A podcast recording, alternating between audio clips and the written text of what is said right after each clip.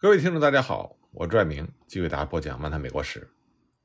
那么今天这集呢，为大家讲讲在镀金时代，美国国家机器的调整和加强。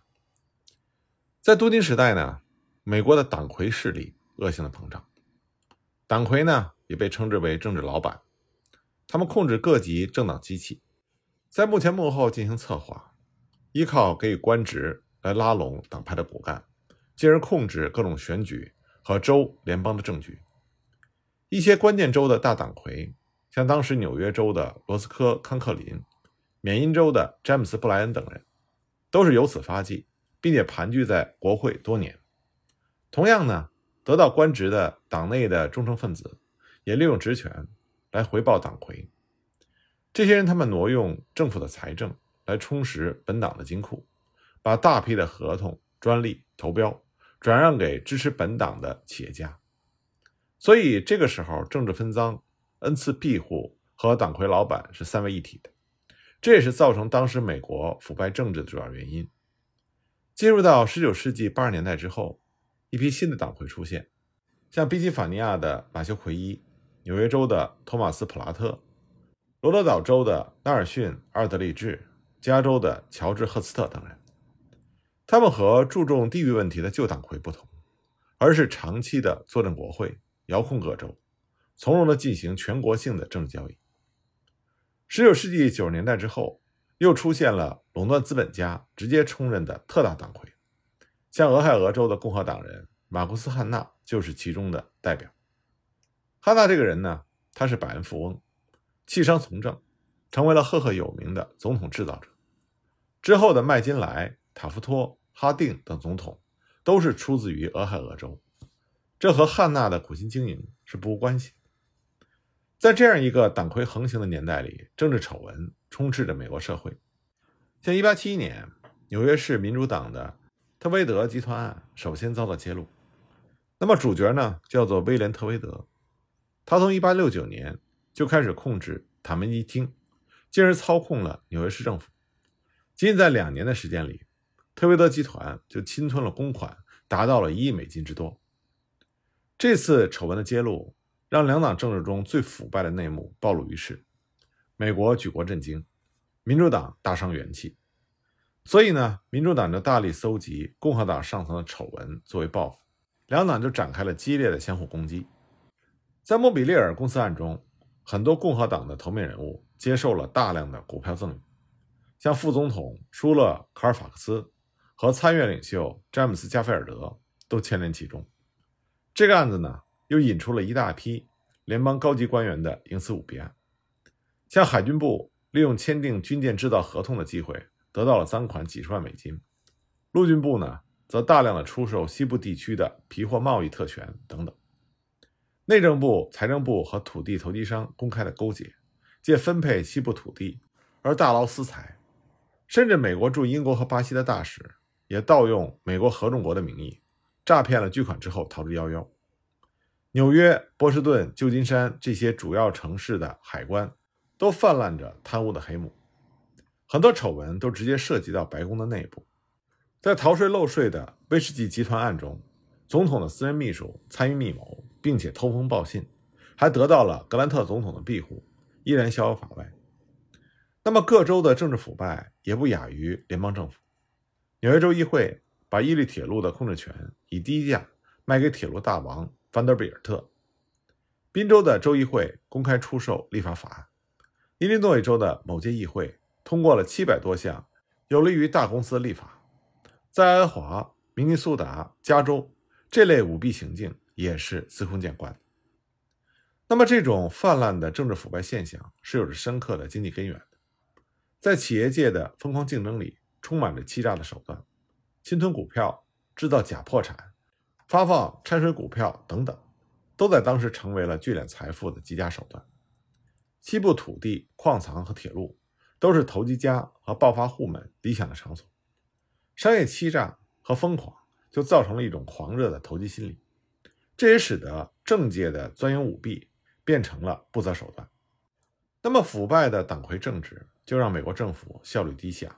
支出庞大，损及了下层民众的利益，也危及到了美国的统治秩序。所以有识之士对此深为忧虑，认为改变分赃制度是势在必行的。其中的代表人物多数是行政部门的改革派的官员，像乔治·柯蒂斯、汉密尔顿·菲西、詹姆斯·考克斯和卡尔·舒米茨等人。在他们的鼓动之下，就兴起了一场美国文官制的改革运动。美国文官改革运动经历了较长的准备阶段。1867年，国会的众议员托马斯·詹克斯提出了报告，主要借鉴的是中国的科举制以及英法普鲁士等国的文官制度，实行官员考试录用选拔制度。这个提议最初在国会中遭到了冷遇，但在美国的社会上却引起了强烈的反响。19世纪70年代之后，改革派不断地向国会施加压力。1871年，就让文官拨款法得以通过。这个法案呢，规定了组成由总统任命的制定文官管理规则的委员会。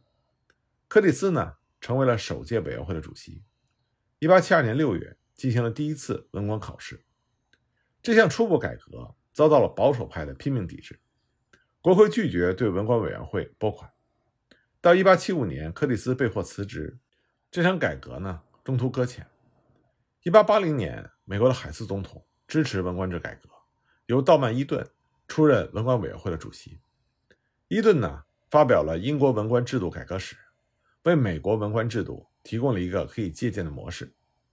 同时，舒尔茨、谢尔曼等人各自在内政部、财政部进行了改革实验，为进一步改革提供了经验。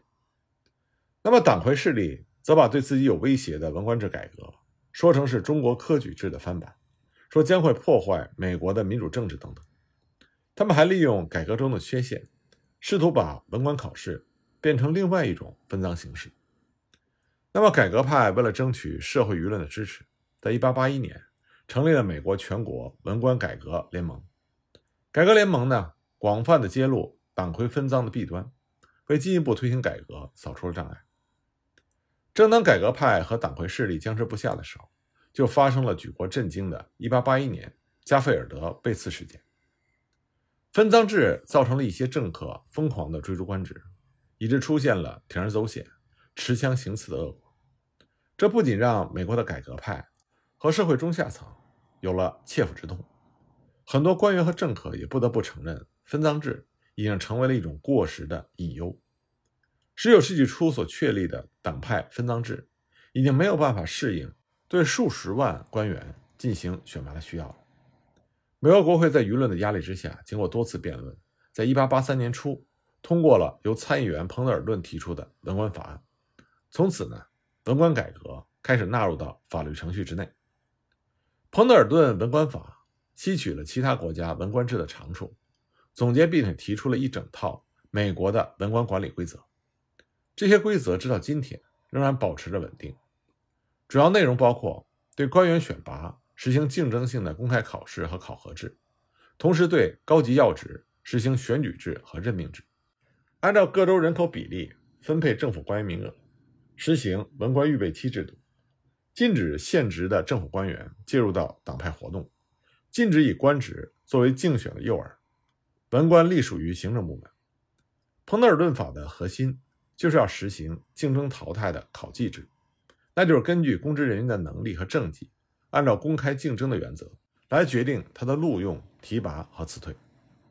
彭德尔顿法还规定了文官委员会的组成和权限，职能包括举行文官考试、调查文官法执行情况以及制定各项细则。虽然文官委员会几度险遭撤除，但仍然得到了保持和发展，直到1979年才改组为联邦人事管理总署。文官法虽然得以通过。但它是以部分保留次官分赃制作为代价的，在实行中并不是非常的彻底。一八八三年的文官法，它的适用范围只是当时联邦官员的百分之十二，州和地方政府仍然在实行分赃制。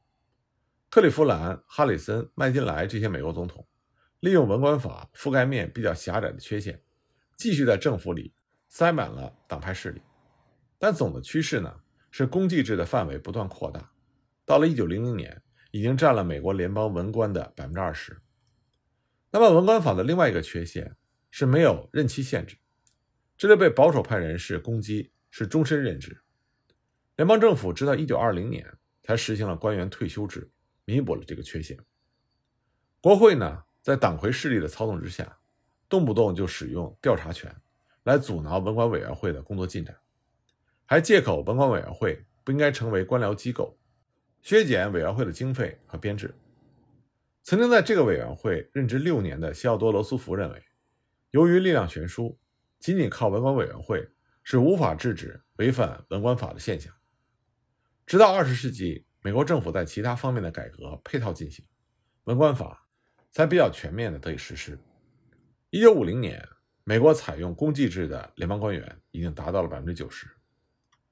文官制改革对于美国政治体制的调整是具有深刻影响。首先呢。它以公祭制取代了分赃制，有利于统治阶级网络人才，提高官员的素质和政府效率，也相对体现了机会均等的原则，使知识分子有比较多的机会进入到政界，从而扩大了统治基础，缓和了社会矛盾。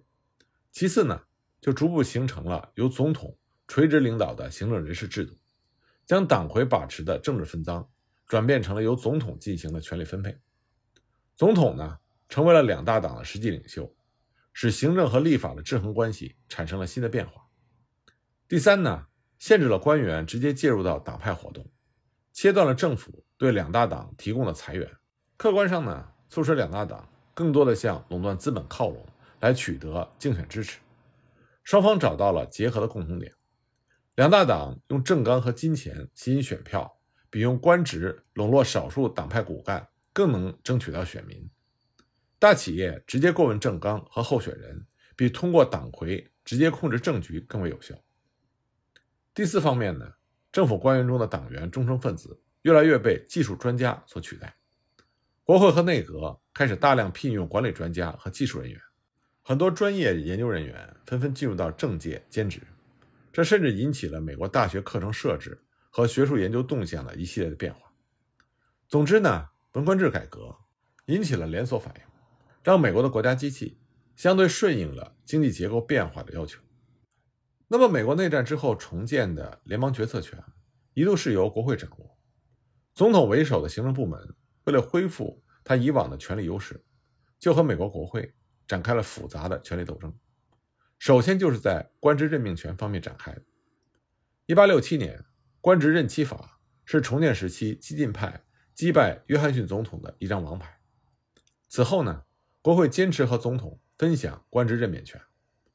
海斯担任美国总统之后，没有和国会磋商，就独立进行了组阁。接着呢，又几度与党魁势力的代表罗斯科·康克林较量，控制了对纽约海关官员的任命权。在美国内战之后，首开先例。克利夫兰当选美国总统之后，利用文官改革的形式，在1887年3月，迫使美国国会撤销了官职任期法。为恢复总统的完整权力走出了第一步。国会这个时候还是在竭力的插手内阁各部的事务。